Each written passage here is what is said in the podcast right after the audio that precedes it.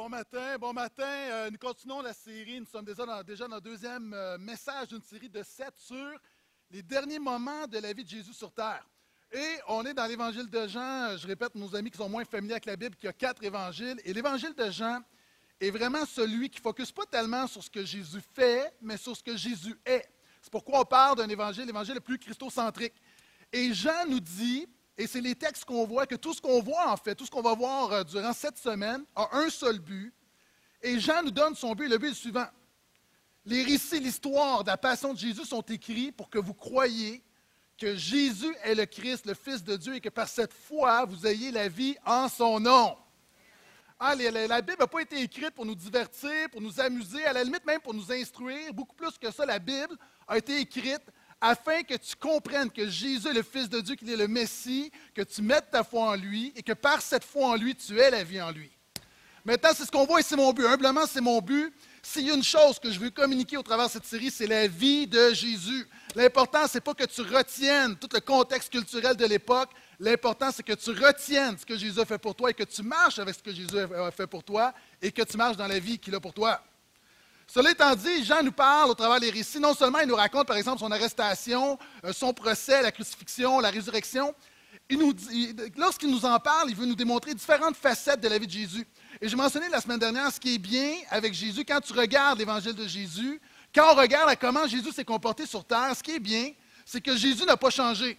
Jésus est Dieu, le Dieu incarné. Encore aujourd'hui, quand on voit Jésus plein de compassion, quand on voit Jésus prendre soin de ses disciples, quand on voit Jésus pardonner, donner la vie, il le fait encore aujourd'hui. Amen. Amen. Et aujourd'hui, nous allons voir la comparution du roi. La semaine dernière, on a vu l'arrestation du berger. Et je vous invite à être des nôtres. Cette semaine est une semaine très importante, euh, probablement une de nos semaines les plus importantes de l'année. Vendredi soir à 19h30, vous devez être ici à l'Église de Portail. Nous avons notre grand, grand, grand rassemblement du Vendredi Saint. Et on va parler de la crucifixion de l'agneau.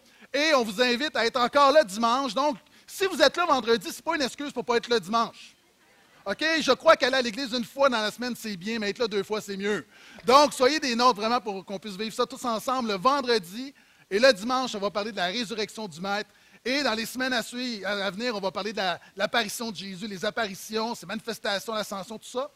Mais ce matin, j'aimerais parler de l'arrestation du berger. Et euh, si tu as une Bible, je t'invite à tourner avec moi dans, euh, dans l'Évangile de Jean, 18e chapitre.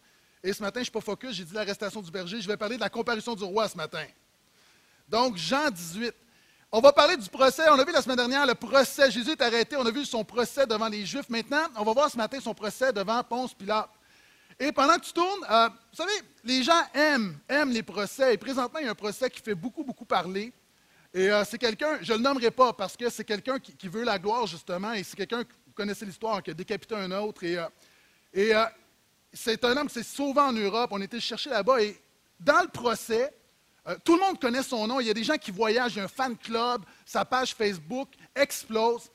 Et moi, j'ai pris la décision de ne pas le nommer. J'ai pris la décision, lorsque je vois un reportage sur lui, je zappe. Lorsque je vois un article sur lui, je zappe. Pourquoi? On ne peut rien changer à ce qu'il a fait, mais on peut le priver de ce qu'il veut. Il veut la gloire et la renommée. Ça, je n'accepte pas d'embarquer là-dedans. Cela étant pourquoi est-ce que je dis ça? C'est que j'ai beaucoup étudié le procès de Jésus et je crois que s'il y a quelqu'un qui mérite qu'on s'attarde à son procès, c'est bien Jésus-Christ. Amen. Jean chapitre 18. On a arrêté la semaine dernière au verset 27. Maintenant, au verset 24, on avait vu dans le récit qu'on vient arrêter Jésus au jardin de Gethsemane. On l'amène vers le souverain sacrificateur, donc le grand prêtre. Et avant de parler de ce qui va se passer, on est rendu maintenant le, vendredi matin, donc le jeudi soir, Jésus va prendre la communion avec ses disciples, va donner euh, ce qu'on appelle son testament. Donc, et on l'arrête, on l'amène, et pendant la nuit, il y a un procès. Et j'ai mentionné brièvement la semaine dernière que tout dans ce procès est irrégulier. Jésus a subi un procès qui est non seulement injuste, c'est un projet qui est illégal. La Bible nous dit qu'on amène Jésus devant le Sanhédrin. Le Sanhédrin, c'était la cour suprême religieuse. Les Romains dominaient, vous savez, ça faisait environ 500 ans qu'un empire étranger dominait sur Israël. Ça a commencé avec les Assyriens, 722, 721 avant Jésus-Christ, les Babyloniens, 786, 87. Et après, on a vu les Perses, les Mèdes, les Grecs. Et les Romains ne sont que dans la lignée de plusieurs nations dominantes qui ont régné sur Israël. Et à l'époque de Jésus, c'est les Romains qui dominent. Et les Romains ont laissé aux Juifs une cour religieuse. le Sanhédrin ne peut traiter que des choses religieuses. On amène Jésus devant le Sanhédrin parce qu'on veut l'accuser de blasphème. Dans la loi juive, si tu blasphèmes le nom de Dieu, on peut te lapider. Donc, on ne sait pas comment accuser Jésus, mais une chose est claire, on veut se débarrasser de Jésus. Et quand je dis tout est irrégulier, ces hommes sont censés être des hommes qui, sont des juges, et là, ils se font des accusateurs. Et on sait à l'époque que le Sanhédrin, en fait, c'est une grande mafia. Vous savez, une grande mafia religieuse. Le grand prêtre, on l'a vu la semaine dernière, Anne était quelqu'un qui, à l'époque, on achetait le droit d'être un grand prêtre. Après, ses fils, ses cinq fils ont eu la fonction. Et on parle de Caïphe, qui est son beau-fils, qui va également avoir la fonction. Et ce qu'on faisait, et c'est pourquoi Jésus s'est dressé contre eux, c'est ce qu'on faisait, on vendait des animaux au temple à un prix exorbitant. Mais on disait aux gens, achète les animaux au temple parce que les animaux sont prix autorisés. Tu ne peux pas offrir n'importe quel sacrifice. Ce qu'on faisait, il y avait tout un système économique. Euh, c'est tout à fait moi, lorsque j'ai lu ça, je ne me sentais pas du tout au Québec. Euh, un système de collusion, de corruption. Et on s'en mettait plein les poches et tu donnais 3% au grand prénom. Ça, c'est une autre chose. Mais un système, vraiment, c'est une mafia religieuse. Et ces gens-là, ceux qui dominent le Sanhédrin, ce sont des gens, la Bible dit, c'est les Sadducéens. Vous savez, il y a différents groupes religieux, des pharisiens, des Sadducéens. Ceux qui le dominent, c'est des Sadducéens. Et les Sadducéens ne croient pas à la résurrection, ne croient pas au surnaturel. Donc, ce sont des hommes qui ont un pouvoir religieux, mais qui ne vivent rien avec Dieu. Ce sont des gens qui, encore une fois, c'est une mafia économique. Et ces gens-là décident de se débarrasser de Jésus. Pourquoi? Parce que Jésus les a confrontés. Jésus leur a dit, ce que vous faites, ce n'est pas correct. Ce que vous faites, vous volez Dieu, vous volez le peuple de Dieu, vous volez les pauvres. Et Jésus, c'est pourquoi Jésus a saccagé le temple, parce qu'en fait, il s'attaquait à la mafia d'époque. Maintenant, on veut se débarrasser de Jésus. Et généralement, si tu dois emmener quelqu'un devant Sanhédrin, tu dois l'amener avec une accusation. Et non seulement on l'amène, il n'y a pas d'accusation, on va donner des pots de vin, on va payer des gens pour condamner Jésus. Donc, tout dans le procès est irrégulier. Et j'ai mentionné en terminant sur euh, l'irrégularité du procès de Jésus que lorsque tu avais un procès avec peine capitale, le procès devait durer deux jours. Pourquoi? Lorsque tu disais que quelqu'un était coupable de blasphème, avant de le tuer, tu devais jeûner une journée. Ces hommes-là devaient jeûner une journée et on voit dans la nuit, ils vont tout régler. Et non seulement ils ne vont pas respecter le deux jours, et encore moins jeûner, ils n'ont aucune communion avec Dieu. Quelques heures après, on l'amène devant Pilate et on dit à Pilate, débarrasse-toi de lui. Pourquoi? Parce qu'ils n'ont plus le droit. Ils sont une cour religieuse, mais ils n'ont pas le droit de tuer des gens. Donc, les Romains leur avaient enlevé ce pouvoir-là. C'est pourquoi le Sanhédrin dépend de Pilate pour crucifier Jésus. Ils ne peuvent pas le faire eux-mêmes. Vous êtes toujours là? Donc, on reprend.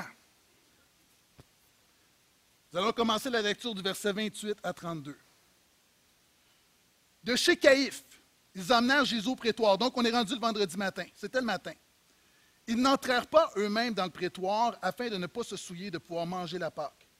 Pilate sortit vers eux et dit Quelle accusation portez-vous contre cet homme? Ils lui répondirent Si cet individu n'était pas malfaisant, nous ne te l'aurions pas livré. Ils ne répondent pas, hein? Il leur dit Fais-nous confiance, on est des hommes intègres. Pilate leur dit donc Prenez-le vous-même et jugez-le selon votre loi. Les Juifs lui dirent Il ne nous est pas permis de tuer quelqu'un. On leur avait retiré ce droit, je répète.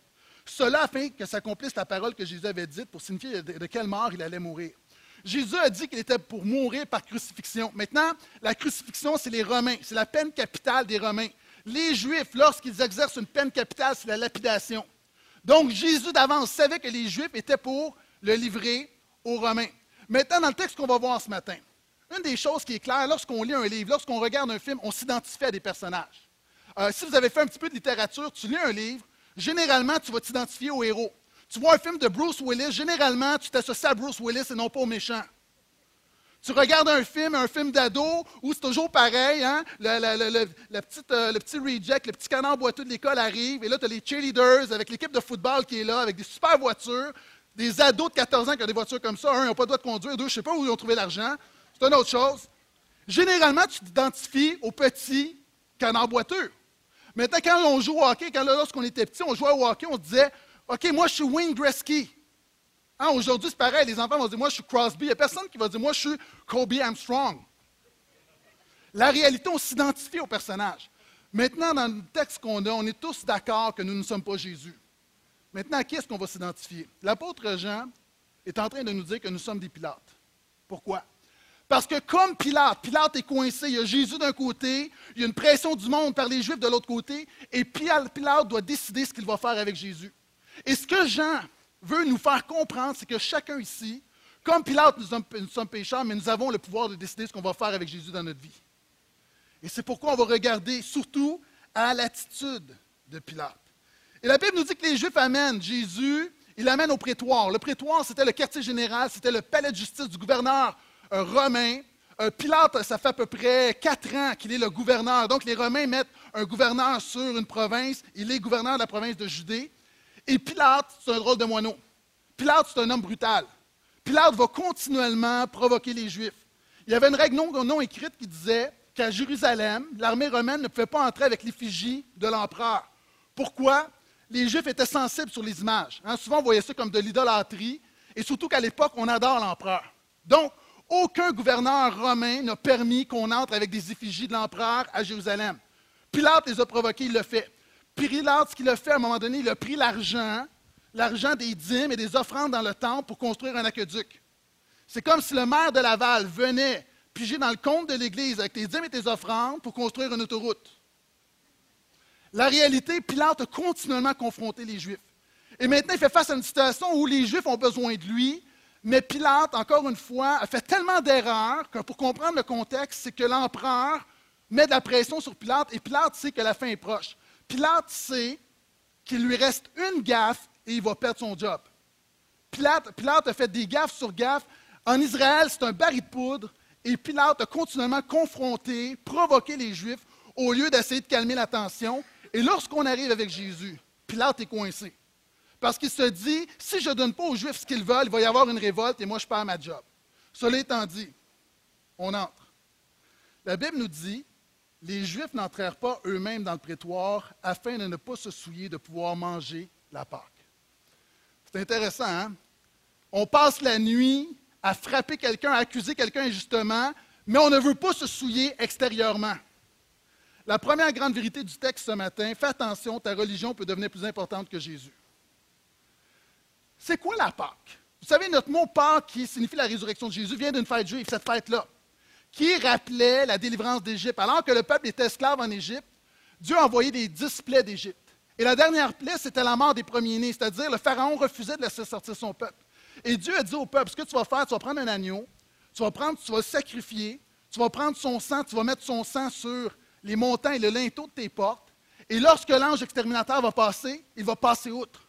D'ailleurs, hein, le mot Pâques, en anglais, ils l'ont gardé Passover, c'est je passe par-dessus. Donc, le jugement qui passe par-dessus la maison des croyants. Et ce qu'on faisait à la Pâque, c'est qu'on mangeait un repas. Le soir venu, on mangeait le repas, on mangeait l'agneau. Maintenant, c'est intéressant parce que les Juifs qui sont là ne veulent pas se souiller à l'extérieur alors qu'ils sont souillés à l'intérieur. Et parenthèse, quand on parle des Juifs, quand la Bible nous parle des Juifs, on ne parle pas de tous les Juifs.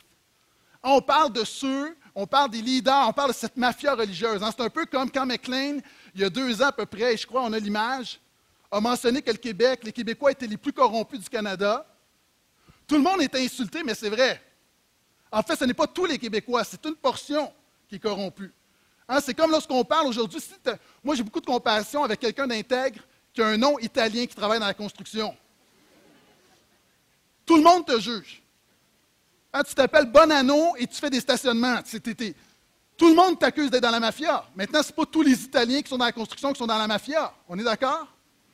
Hein, souvent, il y a comme un. On englobe. Hein, ce n'est pas parce que tu es un jeune noir qu'une voiture sport, tu une belle voiture, que tu es nécessairement dans un gang de rue. Souvent, on généralise. Et Jean généralise. Lorsqu'il parle des Juifs, il ne parle pas de tous les Juifs. Il parle de cette mafia-là qui s'est débarrassée de Jésus. Cela étant dit, c'est intéressant parce que la Bible nous dit que Jésus est l'agneau de Dieu qui ôte le péché du monde. L'apôtre Paul nous dit que Christ est notre part qui a été sacrifié. Ils sont passés à côté de l'essentiel. Et souvent, en tant que croyants, on passe à côté de l'essentiel. Lorsque j'étais en Californie, j'ai acheté plein de livres et euh, à un moment donné, j'achète un livre et vous savez, moi, je fais attention. Moi, mes livres, là, c'est. Je sais, il y a des gens qui écrivent dedans. Puis moi, je fais très attention à mes livres. Hein, tranquillement. Et quand je souligne dedans, c'est avec une petite règle, crayon, une belle ligne droite. Moi, mes livres, c'est précieux. Il y a des gens qui sur ça. Et, là, je m'achète un livre. Et là, je passe, puis euh, là, il y a un monsieur assis dans le coin. Il me dit Hey, est-ce que tu veux que j'écrive dans ton livre C'est comme, vraiment, là, j'ai, Hein, j'ai comme un peu de mépris, comme. Qui tu prends? J'ai pas dit ça. Et là, je le regarde comme il faut, puis il dit Non, non, je vais signer ton livre. Je dis Non, mais il est fatigant. Là, tu sais, quelqu'un dans le coin qui n'a pas rapport, je dis Mais c'est quoi, lui? Il a un ministère de signage de livres. Et finalement, je regarde et je me rends compte que c'est l'auteur du livre. Hein? Touche pas mon livre précieux, mais en fait, tu, négliges l'auteur. Et souvent, c'est la même chose. Lorsqu'on a une religion, on dit qu'on fait des choses pour Jésus, mais souvent, on oublie Jésus. On fait des choses pour Dieu, mais on oublie l'essentiel. Et c'est ce qui arrive ici. Les gens sont, les Juifs de l'époque sont tellement pris dans leur religion, dans la pente, dans l'extérieur, dans le comportement, dans la moralité, qu'ils ont oublié l'essentiel, que la véritable Pâque, c'était Jésus qui était l'agneau de Dieu qui ôte le péché du monde. Ils sont passés à côté. Et trop souvent, en tant que chrétien, on est tellement focusé sur notre religion qu'on passe à côté de l'essentiel de ce que Dieu veut faire dans nos vies. Et d'ailleurs, Jésus a frappé. Vous savez, j'en parle beaucoup de la religion parce que Jésus a frappé sur les religieux. Jésus a dit, voici ce que vous faites. Vous retenez au filtre le moucheron, mais vous avalez un chameau. Hein, parce qu'on disait, il y avait une des lois qui disait, tu ne peux pas manger de bébites. C'est une bonne loi selon moi. Et là, on disait souvent, les, gens étaient très méticuleux, ils disaient, oui, vous ne mangez pas le, moucheron, vous avez plein de précautions, mais en fait, vous regardez le moucheron dans la vie des autres, mais vous, vous avalez un chameau. Deux poids, deux mesures. Ah, on juge les autres, on parle de ce que les autres font, mais on ne regarde pas ce qui se passe dans nos vies. Jésus a dit, vous nettoyez l'extérieur de la coupe, mais l'intérieur est plein de méchanceté. Ah, on est là, on vient, on, élève le nom de Jésus, mais on est plein de colère, d'amertume et de haine avec des gens autour de nous. Jésus a dit, vous êtes comme un sépulcre blanchi. À l'époque, on avait un monument et on le blanchissait avec la chaux et ça faisait un beau monument, mais à l'intérieur, vous êtes plein de pourriture et de mort. Et souvent de fois, ça peut être l'expérience d'un chrétien. Ce matin, tu peux être ici, tu peux être dans une ambiance de vie, mais vivre la mort à l'intérieur de toi. Est-ce que vous savez c'est quoi la religion? La religion, simplement, c'est quand ta tête est déconnectée avec ton cœur. C'est quand tu viens à l'église et tu chantes Jésus, je t'aime, Jésus, je t'aime, mais tu n'es pas vraiment là, tu es déconnecté. Ça, c'est la religion. C'est quand tu fais des choses pour Dieu, c'est quand tu peux même venir à l'église, mais être déconnecté. Tu peux m'entendre ce matin, mais ton cœur est déconnecté. Ta tête m'entend, mais ton cœur n'est pas là. C'est de la religion. Et Jésus dit, faites attention, la religion peut devenir plus importante que moi. Et souvent de fois, et moi, une de mes prières, c'est Seigneur, enlève la religion dans ma vie parce que l'être humain est porté à surtout regarder aux apparences à l'extérieur, alors qu'on doit dire avant toute chose, Seigneur, viens me connecter, viens connecter mon cœur à ma tête, viens faire une œuvre à l'extérieur qui va avoir une répercussion à l'extérieur. Et ces gens-là disent, nous n'allons pas nous souiller à l'extérieur alors qu'à l'intérieur, ils sont souillés. Souvent, les chrétiens peuvent être comme ça. Donc, le texte nous dit, Fais attention, ta religion peut devenir plus importante que Jésus. On continue. Versets 33 à 34.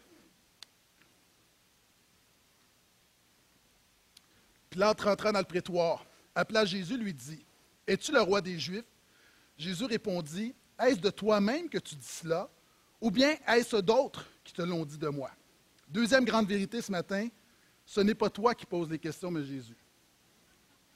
Celle-là, je l'aime.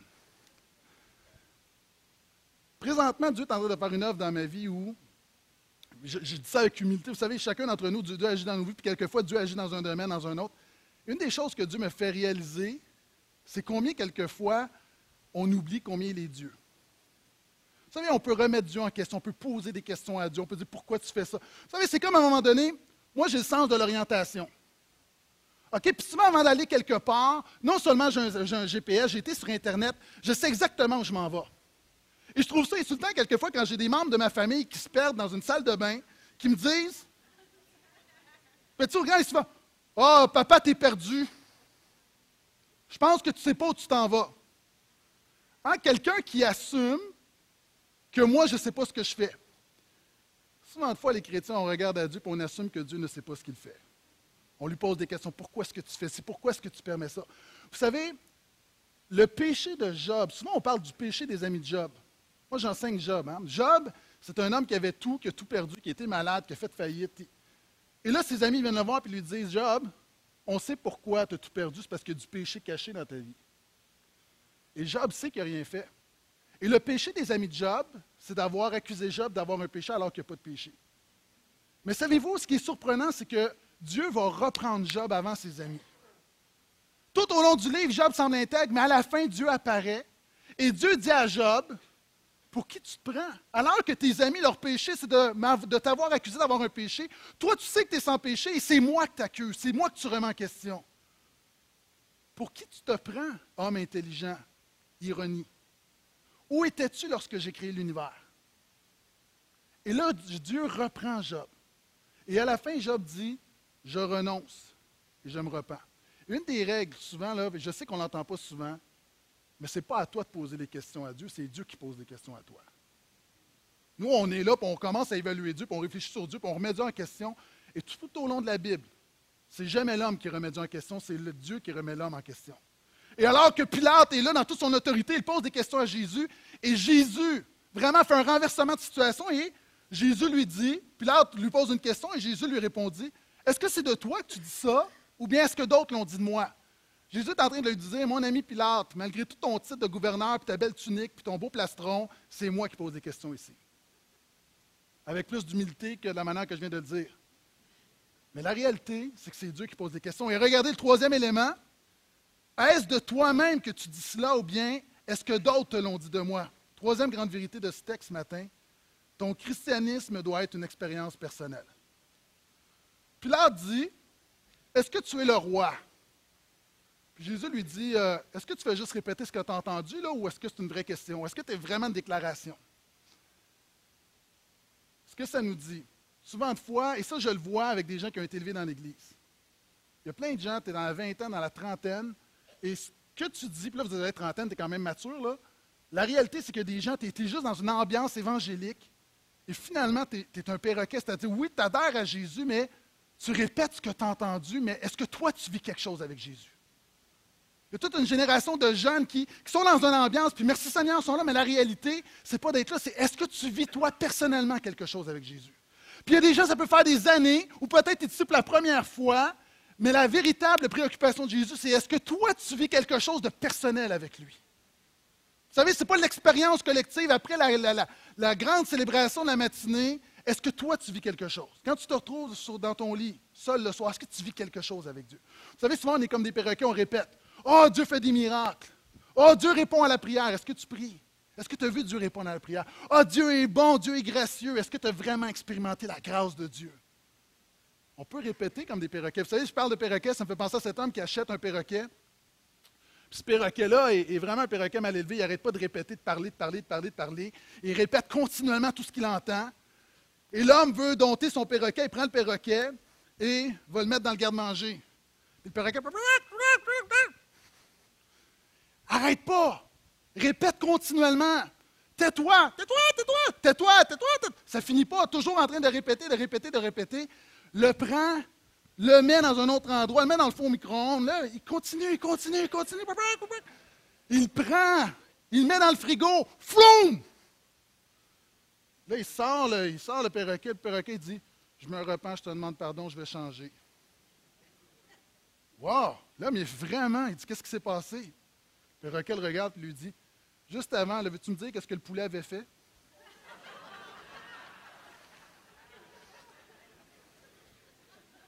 Tu veux vivre quelque chose avec Jésus quand tu réalises la mort. C'est quoi vraiment vivre quelque chose avec Jésus? C'est pas entendre parler de toutes sortes de belles choses. Quand tu vis vraiment quelque chose avec Jésus, c'est quand tu passes de la mort à la vie. Quand tu réalises la, portée de ton péché, quand tu réalises le désespoir d'une vie sans Dieu et surtout d'une éternité sans Dieu, quand tu réalises, quand tu as cette révélation dans ta vie, là, tu commences à connecter personnellement avec Jésus. Mais tant que tu n'as pas réalisé combien tu es perdu, combien que tu es rien, combien que tu as besoin de lui, combien il est tout. Tant que tu n'as pas réalisé ça, tu ne peux pas connecter avec Jésus. Je m'excuse, le reste n'est que religion, n'est que philosophie, n'est que divertissement, n'est qu'estime personnelle. Tu dois passer par une réalisation qui t'amène à la repentance et la foi solide qui fait que Jésus est ton tout et rien d'autre.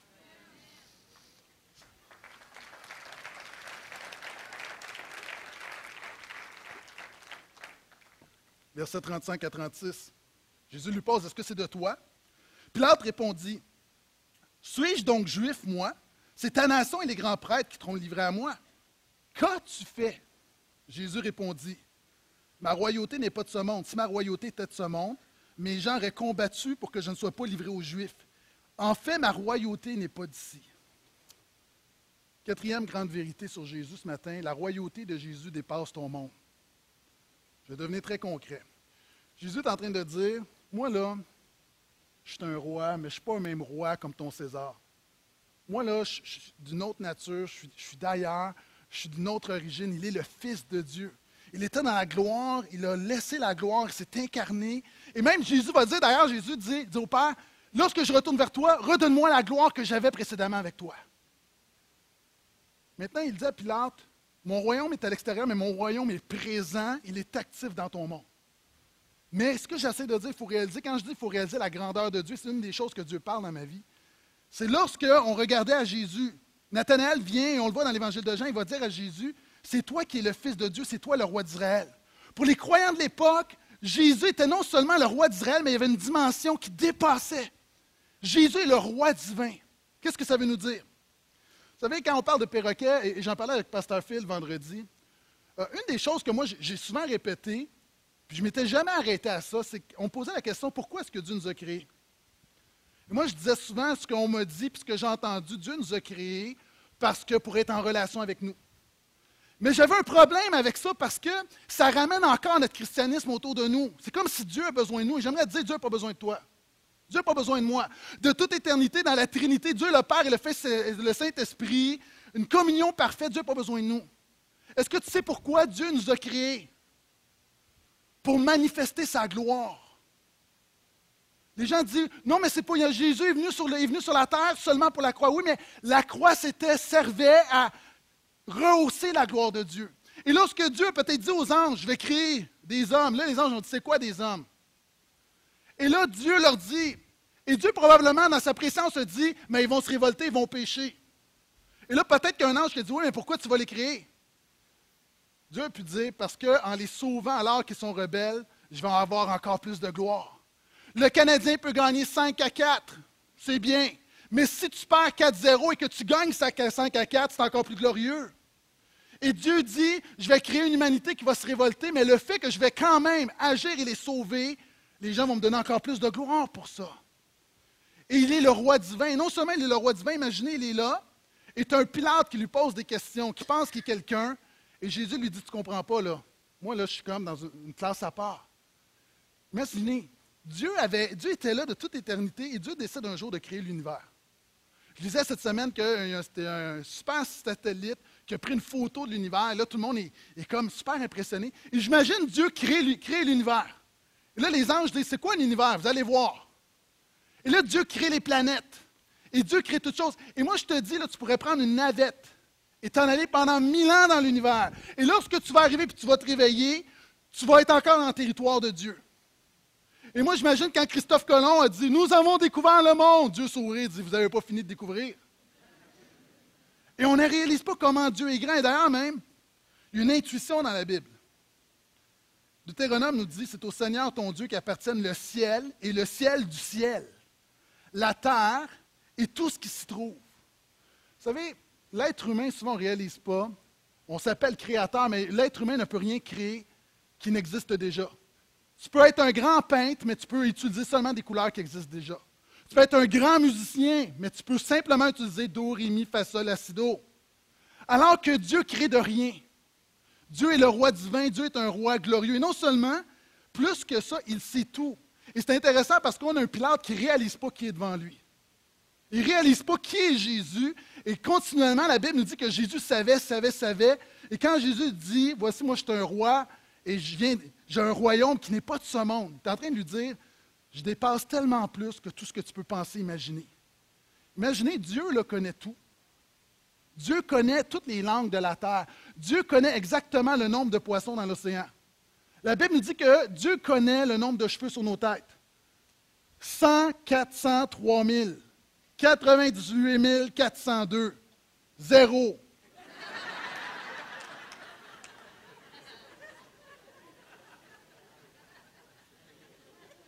Prends tous les livres de l'univers, Dieu connaît chaque lettre, chaque langage. Moi, je suis présentement je suis dans un blitz d'araméen, d'hébreu, des langues qui s'écrivent non pas de gauche à droite, mais de droite à gauche, seulement avec des consonnes et des, signes qu'on ne connaît pas. Mais même ces langues-là, il y a toujours une base. Il y a toujours des verbes, il y a toujours un complément, il y a toujours un sujet. Et l'être humain va toujours créer à partir de ce qui est déjà là, mais notre Dieu peut créer ce qui n'existe pas. Nous, on est toujours limité par quelque chose, notre Dieu n'est pas limité. C'est ce que, Jésus est en train de dire à Pilate. Je continue, versets 37 à 38. Pilate lui dit, Toi donc tu es roi. Jésus répondit, C'est toi qui dis que je suis roi. Moi je suis né et je suis venu dans le monde pour rendre témoignage à la vérité. Quiconque est de la vérité entend ma voix. Pilate lui dit, Qu'est-ce que la vérité? C'est intéressant, Jésus ne répond pas. Pilate veut faire un débat. Et avez-vous remarqué, ça là, c'est une clé hein, pour l'évangélisation. Pilate il dit Qu'est-ce que la vérité Jésus aurait pu répondre. Jésus dit rien.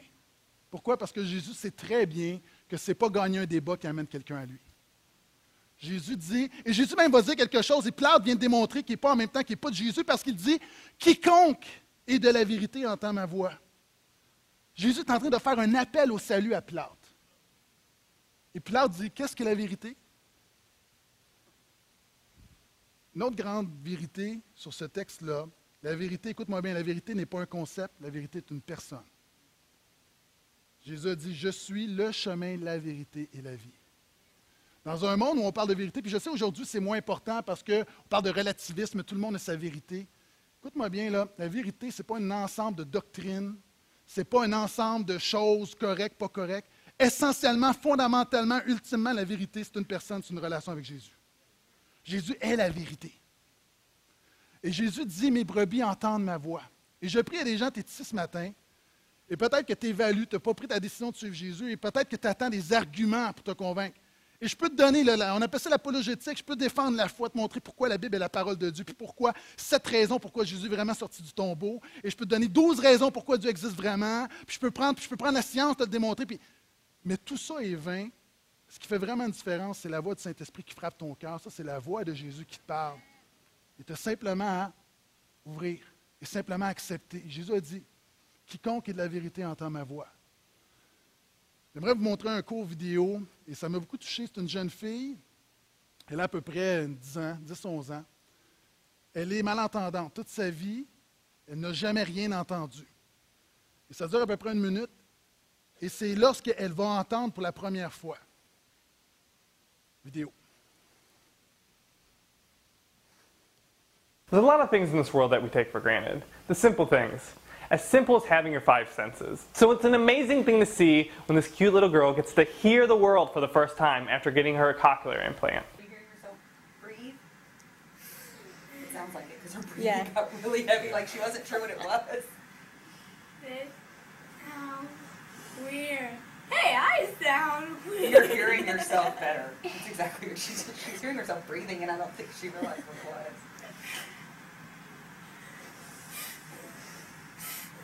It's okay. You can cry. It's okay. It's weird.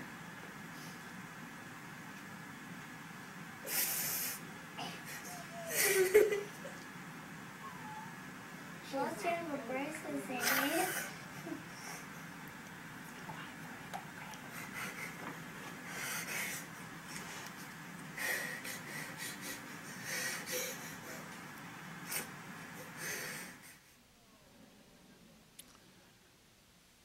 Ça, là, ça représente bien la, vérité. Puis faites attention, c'est pas comme chacun entend ce qu'il va entendre. La Bible dit que l'Esprit de Jésus, le Saint-Esprit, parle à ton cœur. Puis quand je vois ça, je me dis, un, nous qui entendons, littéralement, on- on a oublié, on prend pour acquis combien que c'est précieux. Mais on fait un parallèle spirituel. Nous qui connaissons le Seigneur depuis des années, souvent de fois, on oublie combien c'est précieux d'entendre la voix de Dieu. Il y a des gens ici, tu dis comment Dieu parle, puis il y a quelque chose, à ce moment, tu es là dans la louange, alors que je te parle peut-être, il y a- comme quelque chose dans ton cœur, puis tu sens que c'est- plus qu'une émotion, c'est plus qu'un frisson, il y, a, quelque chose de plus profond que ça. Et ça, c'est spirituel. C'est la voix de Jésus qui t'appelle. Jésus dit, quiconque est de la vérité entend ma voix. Le problème, c'est pas que Dieu parle, le problème, c'est que les gens n'entendent pas. Dans un monde où il y a toutes sortes d'affaires, tout est sensationnaliste, puis on veut, on veut se faire renverser des émotions, alors que la voix de Dieu, elle est délicate, elle est subtile, elle est douce. Mais elle est certaine. Elle est véridique. La vérité n'est pas un concept, c'est une personne. Sixième, verset 38 à 40. Après avoir dit cela, Pilate sortit de nouveau vers les Juifs et leur dit Moi, je ne trouve aucun motif de condamnation en lui. Mais comme il est d'usage chez vous que je relâche quelqu'un pour la Pâque, décidez donc, vous relâcherai-je le roi des Juifs Alors ils se remirent à crier, pas cet, indi- pas cet individu, mais Barabbas. Or, Barabbas est un bandit, un terroriste, littéralement. OK? C'est intéressant parce que Pilate ressort après avoir interrogé Jésus. Et là, on peut imaginer, le Sanhédrin est là. Et là, il y a des wearers. Vous savez, c'est quoi des wearers? C'est du monde qui vient de voir. OK? Et là, il y a plein de wearers, il y a plein de gens. Et là, il y a une foule parce que c'est important. Le Sanhédrin est au palais de justice, il se passe quelque chose. Tout le monde est là. Et là, Pilate ne peut pas condamner Jésus. Sa conscience dit Je ne peux pas condamner cet homme-là. Cet homme-là, pour Pilate, c'est peut-être à la limite un, fanatique, un fou, un hurluberlu, mais je ne peux pas tuer cet homme-là. Ça n'a aucun sens. Cet homme-là n'est pas coupable. Donc, il sort et se dit OK, j'ai un plan. Ce que je vais faire, il y avait une tradition, le gouverneur romain, lors de la fête de la Pâque, une fête importante, on relâchait un prisonnier. Et là, il leur donne le pire des choix, Barabbas. Barabbas, qui est connu comme un, un terroriste, c'est comme si tu dis Ben Laden ou Jésus. Et là, finalement, les gens disent Barabbas. Ça, ça me dit, là, souvent de fois, on prend la mauvaise décision. Mais ce que ça me dit, écoute-moi bien, il y a quelque chose de fou dans le texte. Est-ce que tu sais ce que ça veut dire Barabbas? Barabbas, c'est de l'araméen. Bar veut dire fils. Hein? L'aveugle qui s'appelle Bartimée veut dire fils de Timée. Abbas, Abba, père. Ça veut dire, Barabbas, son nom veut dire fils d'un père. On choisit le fils d'un père au lieu du fils du père. Et est-ce que tu veux savoir comment c'est encore plus ironique? Matthieu nous dit que son véritable nom, à chaque fête, le gouverneur avait coutume de relâcher un prisonnier pour la foule, celui qu'elle voulait. Ils avaient alors un prisonnier fameux appelé Jésus Barabbas. C'est incroyable, OK? Puis Jésus est un nom quand même commun. Tu as le choix entre Jésus, le fils du Père, et tu choisis Jésus, le fils d'un Père. Tu choisis le pire des scénarios. Et ce que ça nous dit pour nous aujourd'hui, c'est que tu as souvent tendance à remplacer Jésus par des contrefaçons. Moi, le premier, il y a toutes sortes le diable va toujours nous amener des choses pour remplacer Jésus. Souvent, on pense que notre bonheur, notre satisfaction est dans autre chose. Et on ne le dit pas comme ça. Vous savez, les apôtres parlaient du retour de Jésus comme étant notre bienheureuse espérance. Ah, c'était l'affaire que tu veux le plus au monde. Mais la réalité des croyants, on ne le vit pas comme ça. Pourquoi? Souvent, on met nos espérances dans les choses du monde. Notre, espérance, c'est la promotion, la job qu'on attend. Ton espérance, c'est ton mariage. Ton espérance, c'est ton enfant, c'est la chose à venir. Ton espérance, c'est ta cuisine que tu vas rénover. Ce qui prend le plus de place dans ta vie, dans ton cœur, dans tes pensées, c'est ces projets-là. Et il y a des choses qui sont légitimes, mais on a perdu de vue que notre espérance première, c'est le retour de Jésus et que nous sommes satisfaits en lui. Et souvent, on remplace Jésus par toutes sortes de choses et on oublie Jésus dans notre quotidien. Jésus est important, mais Jésus n'est pas le fondement, il n'est pas la priorité. Et comme ces gens-là, nous prenons de mauvaises décisions.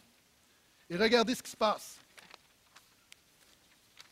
Versets 1 à 3 du prochain chapitre, on continue. Alors, Pilate prit Jésus et le fit fouetter. Eh, Pilate sait que Jésus est innocent, mais il va le faire fouetter. Pourquoi? Parce qu'il espère que les Juifs vont se calmer en se disant on va le battre, on va leur donner, puis il va dire OK, finalement, on, on est, on calmé, on l'a puni. Les soldats tressèrent une couronne d'épines qu'ils lui mirent sur la tête. Ils l'habillèrent d'un vêtement de pourpre. Ils venaient à lui en disant Bonjour, roi des Juifs. Ils lui donnaient des gifles. Septième vérité ce matin ton adoration de Jésus ne doit pas être une caricature. C'est quoi l'adoration? L'adoration, c'est attribuer la plus grande valeur à une chose. L'adoration, là, c'est pas ce qu'on vient de faire. Ça, c'est de la louange qui peut être de l'adoration, mais je connais de la louange qui n'est pas de l'adoration. L'adoration, c'est pas chanter des chansons qui parlent de Jésus. L'adoration, c'est attribuer la plus grande valeur à Dieu dans ton quotidien. Et lorsque ce n'est pas Dieu, euh, lorsque la chose à qui tu attribues la plus grande valeur n'est pas Dieu, c'est l'idolâtrie. Dieu peut être ton numéro 2 dans ton top 2, c'est l'idolâtrie. Pourquoi? Parce qu'une chose est claire, ce Dieu-là qui a créé toutes choses, qui t'a créé pour sa gloire, qui a envoyé son Fils mourir pour toi, ce Dieu-là va être numéro un, il n'acceptera rien d'autre. Moi, ma femme, ça me dit, tu es dans mon top 3, je vais être numéro un ou rien d'autre. Numéro 2, ce n'est pas satisfaisant. Et Dieu ne veut pas être un numéro 2, Dieu veut être un numéro 1. Et ton adoration doit être, doit être authentique jour après jour. Et je pense, je l'ai souvent dit, le dimanche, c'est simplement la pointe de l'iceberg, c'est le débordement de tout ce qu'on vit dans la semaine. Mais les chrétiens doivent adorer authentiquement. Pourquoi? Parce que notre culture adore authentiquement. Regardez lorsqu'on voit des hommes matures qui vont se peinturer le visage partout pour une équipe de hockey qui vont scander, qui vont perdre toute leur fierté. Hein, on est intense. Puis il y a des choses là-dedans, moi je suis un fan. Mais la réalité, quand tu vois, il y a des gens qui vont aller dans leur, adoration, dans leur passion, vont y aller intensément. Quand tu vois une madame qui transforme sa maison en musée de Céline Dion, elle est authentique. Elle va à fond dans sa passion. Lorsque d'autres le font pour Elvis, ils le font à fond dans leur passion. Lorsque vous allez dans un concert, et, ça c'est fou, là, on dirait que c'est récent, peut-être que ça s'est toujours fait, mais je ne le voyais pas, mais souvent dans les concerts, tu vois du monde qui ferme les yeux, qui sont là, qui... Et il y a comme une adoration qui est là. C'est comme, oh, il y a le frisson. Évidemment, les gens ne vont pas adorer Coldplay, c'est pas ça que je suis en train de dire. Mais il y a comme une atmosphère spirituelle qui transcende juste le show. Et les gens sont intenses. Il n'y a personne qui est comme gêné de taper des mains ou de faire Ouh!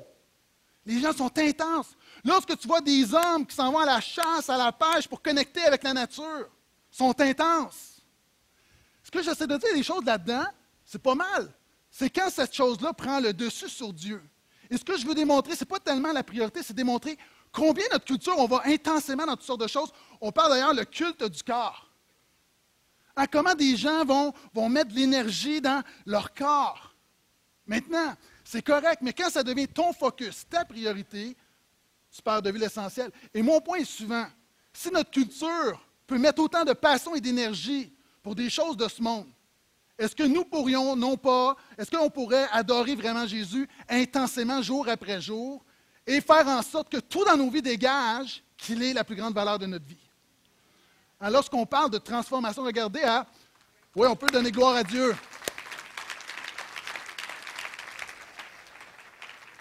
Regardez, on parle du culte du corps. Aujourd'hui, il n'y a, presque pas une, actrice ou un acteur, souvent qui, a été transformé. Souvent, vous regardez des émissions, des actrices qu'on n'a pas vues depuis longtemps, et là, tout à coup, c'est comme Oh! Ça fait cinq ans que je ne l'ai pas vue, mais elle est 20 ans plus jeune que la dernière fois que je l'ai vue. Puis souvent, ça paraît. Parce que c'est quoi? Et ça, c'est le sourire. Hein, c'est comme. Ça fait penser à quelque chose. C'est comme cette femme qui, euh, qui meurt et se présente devant Dieu. Encore, ça, c'est une blague, OK? Je fais toujours la distinction, OK? Avec mon enseignement, et se présente devant Dieu et euh, Dieu lui dit On a fait une erreur. Tu es fait frapper par un camion, mais en fait, il te reste encore 47 ans à vivre. Donc, une dame âgée. Et Dieu lui dit On te retourne sur terre, c'est une erreur, donc erreur des anges, fonctionnaires, on te renvoie. Elle retourne, elle se réveille de son lit d'hôpital, évidemment, elle était là. Et là, elle décide, elle se dit, il me reste 47 ans à vivre. Elle se fait tout refaire. Tout, tout, tout, liposuction, ce que vous voulez, collagène, alouette, au complet. Et là, là, elle dit, il me reste 47 ans à vivre, ça va valoir la peine. Elle sort de l'hôpital, boum, un camion la frappe. Elle se présente devant Dieu et elle dit, Seigneur, qu'est-ce qui se passe? Tu m'as dit qu'il me restait 47 ans à vivre. Et Dieu dit, Fernande, je ne t'avais pas reconnu.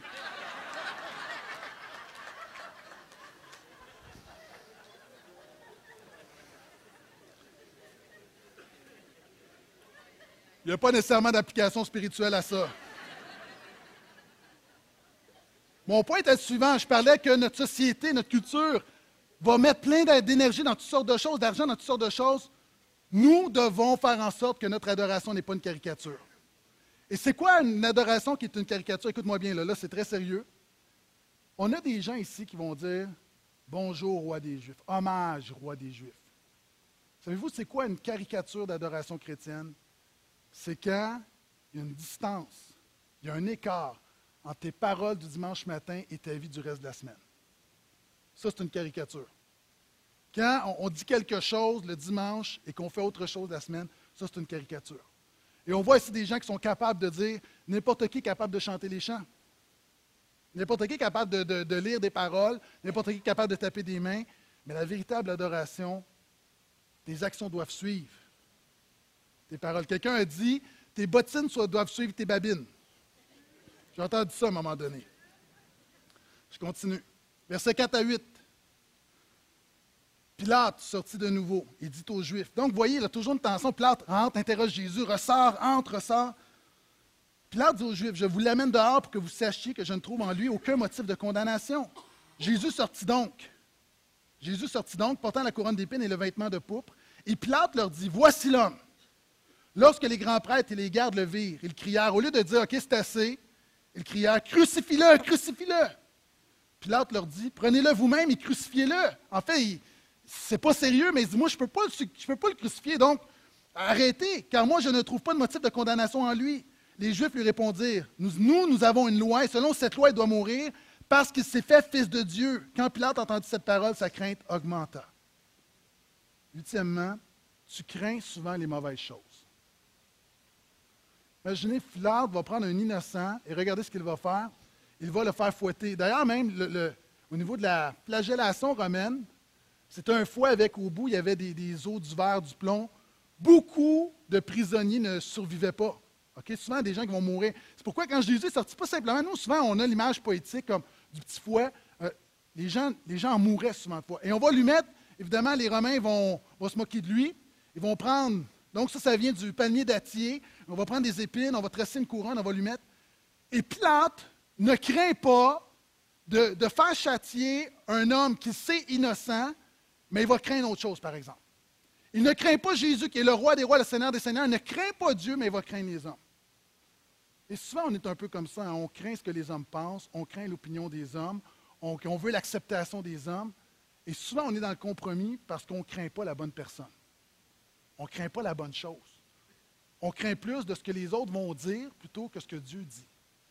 Et Pilate, la Bible nous dit que la crainte, parce qu'il voit que ça s'envenime, il craint la pression des hommes, mais aussi on peut penser, Pilate est un Romain, et les Romains, c'est des polythéistes, ça adore toutes sortes de dieux, et dans le, le panthéon romain, il y a des demi-dieux. Et là, tout à coup, Pilate commence à craindre parce qu'il se dit peut-être que Jésus est un demi-dieu. Et en fait, il devient superstitieux. Je vais juste faire une parenthèse là-dessus. Il y a des gens, là, non seulement tu crains les hommes, mais, tu crains quelque chose de, de- des puissances occultes, tu es superstitieux. Des gens, quelquefois, j'entends des chrétiens dire En tout cas, j'espère que ça ne va pas m'arriver, je touche du bois. Tu n'as pas besoin de toucher du bois. Jésus a touché le bois de la croix, c'est suffisant. Hein, des gens, quelquefois, qui Oh, tu regardes, puis Oh, tu brises un miroir et tu OK, relax, relax. Dieu contrôle les miroirs également, OK? Il y a des gens, OK, écoute-moi, il y a des gens, tu es ici, là, merci d'être là ce matin, mais tu es ici ce matin parce que tu as un gros contrat cette semaine, puis tu penses que si tu viens, Dieu va être de ton bord. Ça, là, c'est pas la bonne chose. C'est de la superstition. Tu penses qu'en mettant tes fesses sur une chaise, que tout à coup, les forces cosmiques puissantes, divines, vont agir pour toi. Il n'y a pas de vie, il n'y a pas de puissance cosmique. Il y a une personne, c'est Jésus, c'est Dieu. Il voit ton cœur et tes fesses sur une chaise, ça ne va pas, va pas l'ébranler. Comme, oh, il a mis ses fesses sur les chaises du portail, oh, on n'a pas le choix. Et souvent, on est superstitieux. On a quelque chose où tout à coup, on applique pour une job, et là, tout à coup, on a un réveil spirituel, on lit notre Bible à tous les jours. Je sais que vous ne faites pas ça. Mais c'est quoi ça? Ça, c'est la superstition. On ne l'aurait pas fait, sinon on le fait parce qu'on pense que ça va influencer Dieu. Donc, c'est comme Pilate. Et trop souvent, tu crains les mauvaises choses. Le commencement de toute chose, c'est la crainte de l'Éternel. Il y a quelque temps, j'étais avec mes enfants et ma femme, et on arrive sur une rue, et il y a une espèce de chien. ok? C'était quasiment un cheval. ok?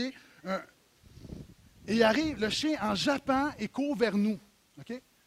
Tout le monde a eu peur. Moi, le premier. Donc, j'ai pris mes enfants. Non, c'est pas ça. C'est pas vrai. Mais moi, lorsque j'ai vu le chien, j'ai pas peur des chiens, mais lorsque j'ai vu le chien, j'ai fait Oh boy! Et un esprit de prière a monté dans mon cœur. Mais savez-vous quoi? Mon réflexe a été quoi? Mon réflexe a été d'aller vers le chien. Mais j'étais terrorisé. Mais pourquoi j'ai fait ça? Parce que j'avais moins peur du chien que j'avais peur qu'il arrive quelque chose à ma famille. Le réflexe. Et quand tu vis quelque chose avec Dieu, souvent c'est des questions. Vous savez, la vie, c'est des réflexes. Tu prends des décisions rapidement. Et souvent, c'est qu'est-ce que tu crains plus, Dieu ou les hommes? Je continue. Presque terminé. Versets 9 à 11. Alors, Il rentre dans le prétoire et Jésus, il dit à Jésus, D'où es-tu toi? Mais Jésus lui, ne lui donna pas de réponse. Pilate lui dit alors, Tu ne me parles pas, tu ne me parles pas à moi. Ne sais-tu pas que j'ai le pouvoir de te relâcher comme j'ai le pouvoir de te crucifier? Jésus répondit, Tu n'aurais sur moi aucun pouvoir s'il ne t'avait été donné d'en haut. C'est pourquoi celui qui me livre à toi est coupable d'un plus grand péché. Je ne vais pas commenter beaucoup là-dessus, mais je voudrais dire, neuvièmement, ton pouvoir n'est pas ton pouvoir. Tout ce que tu as, c'est Dieu qui te l'a donné, Dieu peut te le reprendre. Fais attention avec ce que tu fais avec ce que Dieu t'a donné. C'est intéressant parce que Jean va utiliser le même mot pouvoir dans le chapitre 1 en disant Le plus grand pouvoir que Dieu t'a donné, lorsque tu reçois Jésus, il te donne le pouvoir de devenir enfant de Dieu. Et Jésus disait à Pilate, il en fait, là, toi, tu as, le prestige, tu as de l'influence, tu as tout ça, mais tu ne réalises pas que c'est Dieu qui t'a donné tout ça. Réalisons que tout ce qu'on a, ton pouvoir, ce n'est pas, pas, ton pouvoir. C'est Dieu qui te le prête. Et c'est pourquoi tu dois utiliser ton pouvoir. C'est quoi ton pouvoir? C'est ta job, tes finances, ton énergie, ta santé, ton leadership. Tu dois utiliser ton pouvoir à la gloire de Dieu. Et je termine. 12 à 16. Et on va terminer avec euh, ce, récit. Et lorsqu'on va se revoir au vendredi on va parler de la crucifixion de Jésus. Mais voici maintenant les quatre derniers versets avec tout ce qu'on a vu, cette épopée où on arrête Jésus, où on l'amène devant les Juifs, on l'amène devant Pilate. Et voici ce qui se passe. Dès lors, Pilate cherchait à le relâcher, mais les Juifs crièrent Si tu le relâches, tu n'es pas ami de César. Quiconque se fait roi se déclare contre César. Après avoir entendu ces paroles, Pilate amena donc Jésus dehors et s'assit au tribunal. Au lieu dit le pavé en hébreu Gabata. C'était le jour de la préparation de la Pâque, vers la sixième heure. Vendredi, je vais expliquer ce que ça signifie. Il dit aux Juifs Voici votre roi. Mais ils crièrent À mort, à mort, crucifie-le. Pilate leur dit Vais-je crucifier votre roi? Les grands prêtres répondirent Nous n'avons pas d'autre roi que César. Alors, il leur, livra pour qu'il soit crucifié. Ils prirent donc Jésus. Ne laisse rien ni personne te prendre Jésus. Et vous allez voir, je vais, je vais l'appliquer. Le problème de Pilate, savez-vous, c'est quoi? Pilate a toujours marché dans le compromis. Il a refusé de prendre position pour Jésus. On amène, Jésus à Pilate. Pilate l'interroge. Jésus lui parle de royauté, de vérité. Pilate va dire vers les Juifs, il n'a rien fait. On dit non, non, non, non. Continue, continue. Il faut, faut le crucifier. Il faut... Et là, Pilate essaie de trouver un scénario, puis finalement, va sortir Barabbas, pensant. Parce qu'il se disait, hey, je leur donne Barabbas sur Jésus. Il y a une semaine, même pas, il y a cinq jours, le peuple disait Hosanna, Hosanna, béni soit celui qui vient dans le nom du Seigneur, c'est le Messie. Voyons, ils n'ont pas changé en cinq jours, ils vont. Et non. La foule crie Barabbas, Barabbas. Et là, Pilate revient, puis là, Pilate veut le relâcher, mais le problème de Pilate, c'est qu'il est mou. Et savez-vous, c'est quoi le problème? Il y a plusieurs personnes, et là, là, je suis très sérieux. Il y a des gens qui sont ici, tu es dans la foi maintenant, mais dans quelques jours, dans quelques mois, dans quelques années, seras-tu encore dans la foi? Et tu ne vas pas te lever un matin en disant Je veux plus de Jésus. Le problème, ça commence souvent avec des compromis. Et ben, ce qui est arrivé avec Pilate, c'est qu'il a mis le doigt dans l'engrenage et au lieu de prendre position pour Jésus, il a laissé les circonstances déterminer ce qu'il était pour faire de Jésus. Il y a des gens ici, souvent je fais des appels au salut, mais ce matin, mon appel est différent. Il y a des gens, qui ont peut-être accepté Jésus, mais tu es en deux. Tu sais que tu ne marches pas vraiment avec Jésus. Tu n'es pas vraiment sans Jésus, mais tu n'es pas vraiment avec Jésus. Ça, c'est l'esprit de Pilate. Pilate n'est pas vraiment avec Jésus, il n'est pas vraiment contre Jésus, il est un peu, il est en, il est en deux. Maintenant, ne sois pas en deux. Si tu es en deux, moi je te dis, tu vas tout perdre. Si tu es en deux, tu vas tout perdre. Et ça, c'est le problème de Pilate. Et alors que les musiciens viennent me rejoindre, il y a aussi un avertissement là-dedans. Les Juifs vont dire nous n'avons d'autre roi que Pilate. Et savez-vous, encore une fois, je, parle beaucoup d'ironie parce qu'il y a plein de clins d'œil divins dans, l'évangile de Jean. Le soir même, les Juifs vont célébrer la Pâque. Est-ce que vous savez qu'on chantait? Et un des chants qu'on chantait, les paroles étaient Nous n'avons pas d'autre roi que le Seigneur. Ces gens qui sont censés être des croyants vont changer les paroles de leur chant.